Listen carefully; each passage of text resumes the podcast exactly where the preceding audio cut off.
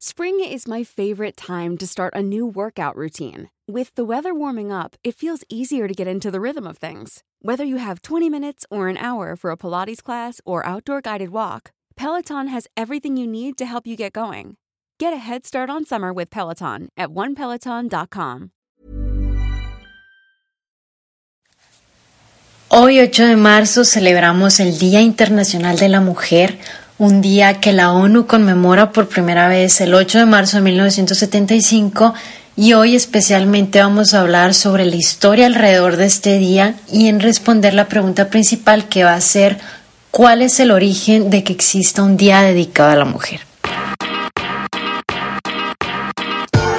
La única forma en que vamos a crecer es compartiendo conocimiento. Por eso creemos en el valor de las historias que nos reúnen para compartir aprendizajes. Por eso platicamos de situaciones actuales que necesitan ser abordadas en conversaciones relevantes. Por eso visitamos la historia de nuestro mundo para entender los detalles de este tiempo. Por eso platicamos de personajes y de eventos que nos han traído hasta aquí y así imaginar juntos hacia dónde vamos. En fin, esto es Hoy Supe, un podcast para crecer.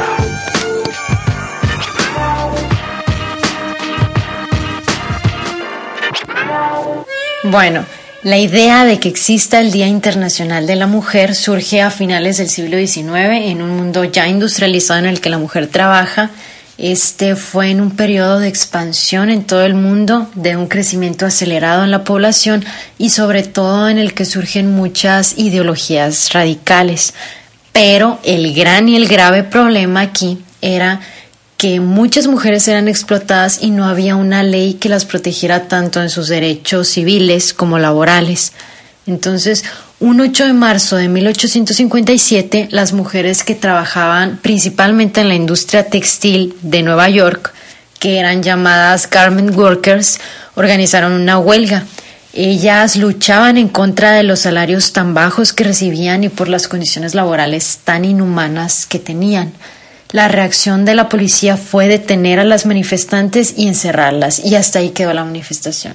Pero dos años más tarde, estas mujeres crean su primer sindicato con el fin de protegerse entre ellas y conseguir por lo menos ciertos derechos laborales básicos.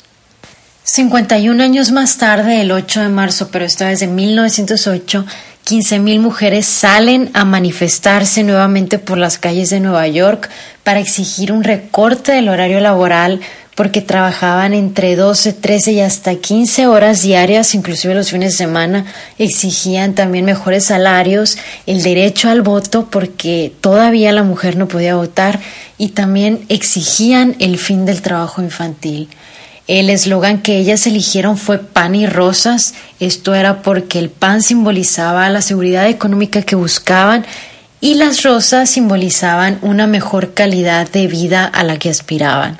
La manifestación de esta marcha Pan y Rosas genera tanto impacto que en mayo de ese mismo año el Partido Socialista de América declara el último domingo de febrero como Día Nacional de la Mujer. Y a partir de esto se empieza a crear conciencia y en 1910, en Dinamarca, se celebra una conferencia internacional entre organizaciones socialistas de diferentes partes del mundo que propone la creación de un Día de la Mujer, pero oficial y de carácter internacional. La idea es propuesta por Clara Zetkin, una socialista alemana que plantea la creación de este día para conmemorar la huelga de las garment workers de Estados Unidos la propuesta se aprobó por unanimidad que contaba con más de 100 mujeres de diferentes países y entre las exigencias que demandaron se encontraba el derecho al voto femenino, el derecho a una jornada de trabajo digna, a poder ocupar cargos públicos, a tener derecho al estudio y a la no discriminación de la mujer. Pero el suceso que realmente marcó la celebración de hoy en día del Día Internacional de la Mujer fue el incendio en la fábrica Triangle Shear West de Nueva York el 25 de marzo de 1911 que causó la muerte de 144 trabajadores, de los cuales 23 eran hombres y 123 mujeres, que la mayoría eran jovencitas inmigrantes europeas entre 13 y 23 años.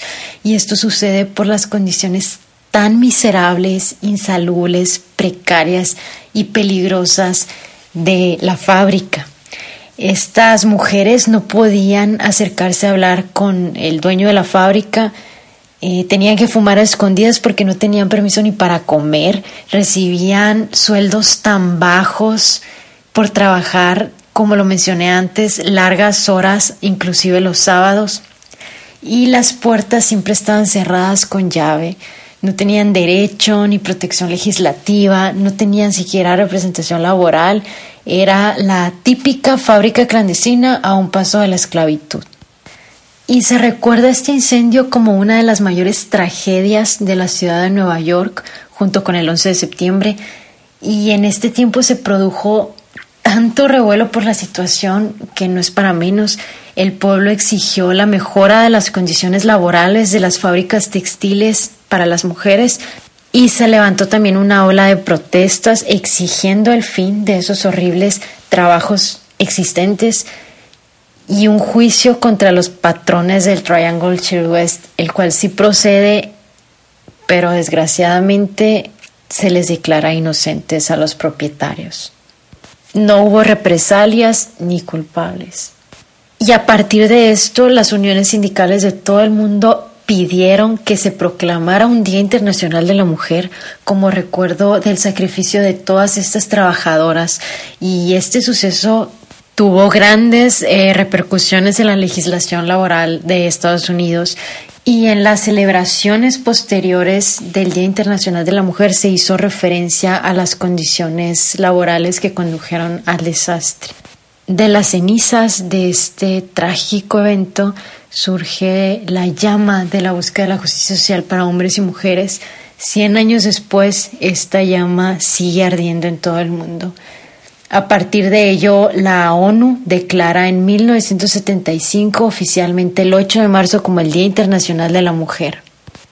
Y es nuestra obligación el día de hoy 8 de marzo como mujeres y hombres de hoy no solo recordar a las mujeres fallecidas de aquella fábrica hace 100 años, sino en reflexionar y hacer conciencia sobre la desigualdad de género que existe hoy en día, en renovar con ánimo nuestras luchas de hoy por la justicia y la equidad de género en los salarios y en los liderazgos que constituyen derechos humanos básicos para todos. Desde aquel 8 de marzo se marcó un paraje en la historia en el camino para conseguir igualdad y equidad en todos los ámbitos sociales y que continúa trazándose por las mujeres generación tras generación.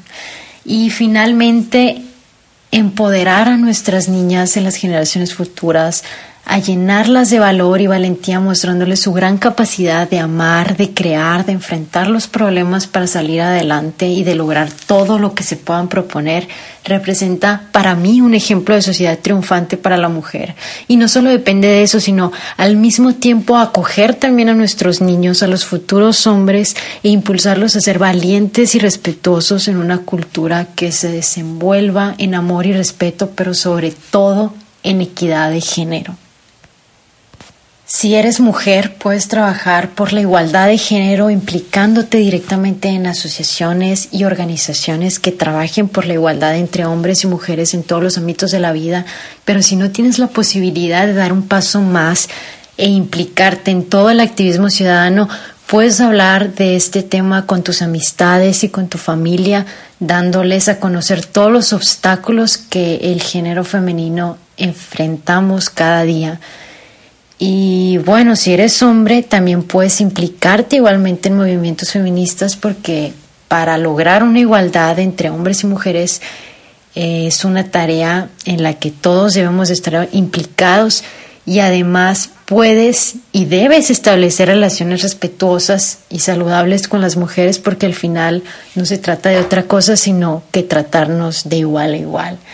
Y si ocupas puestos de responsabilidad pública, puedes trabajar cada día para crear normas y políticas que ayuden a que la igualdad sea por fin una realidad. Si trabajas en la enseñanza, puedes educar en valores para que la infancia crezca sabiendo que su género no determinará su futuro. Y si trabajas en medios de comunicación, puedes informarte desde un punto de vista inclusivo sin reproducir roles de género.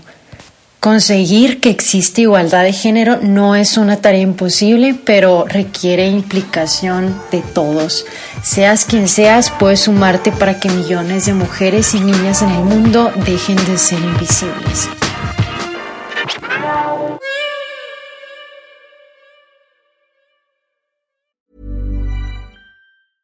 Mom deserves the best, and there's no better place to shop for Mother's Day than Whole Foods Market. They're your destination for unbeatable savings, from premium gifts to show-stopping flowers and irresistible desserts. Start by saving 33% with Prime on all body care and candles. Then get a 15-stem bunch of tulips for just $9.99 each with Prime. Round out Mom's menu with festive rosé, irresistible berry chantilly cake, and more special treats. Come celebrate Mother's Day at Whole Foods Market.